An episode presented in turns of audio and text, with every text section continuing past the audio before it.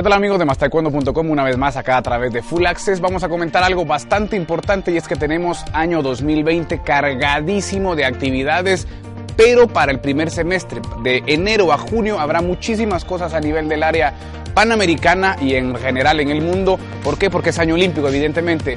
Ya se llega a la hora de Tokio 2020 y es por eso que vamos a tener una conversación ahora con eh, Master Jiho Choi, presidente de la Unión Panamericana de Taekwondo, donde nos explica el calendario que se tiene apretadísimo para el primer semestre del próximo año, arrancando eh, ya con eventos desde el US Open, hablando de USAT, hablando de eventos también en marzo del primer Grand Slam que hará Patu, en donde se incluirán atletas de menores, menores de 12 años.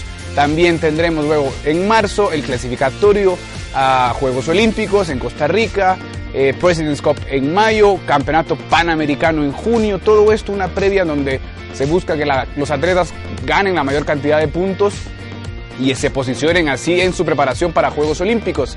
También esto está eh, metido en conjunto con el PUMSE y como les dije, paso también para que los atletas menores de 12 años, al igual que cadetes juveniles, tengan participación en lo que será un corridísimo primer semestre del 2020. Estén atentos que acá los dejo con esta información. Hasta luego.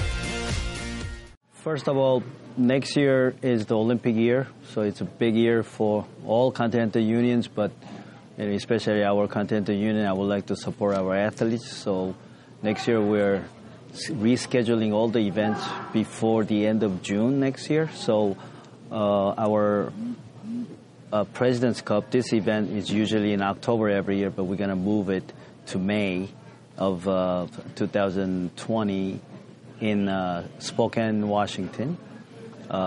It will be on Mem- Memorial Day weekend. So we will have a President's Cup.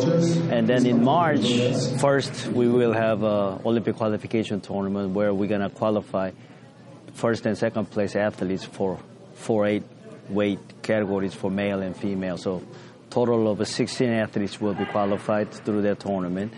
And also after that, we will have a Pan Am Senior Championship in Costa Rica in June. So all the athletes will have a best uh, ranking points for Olympic Games.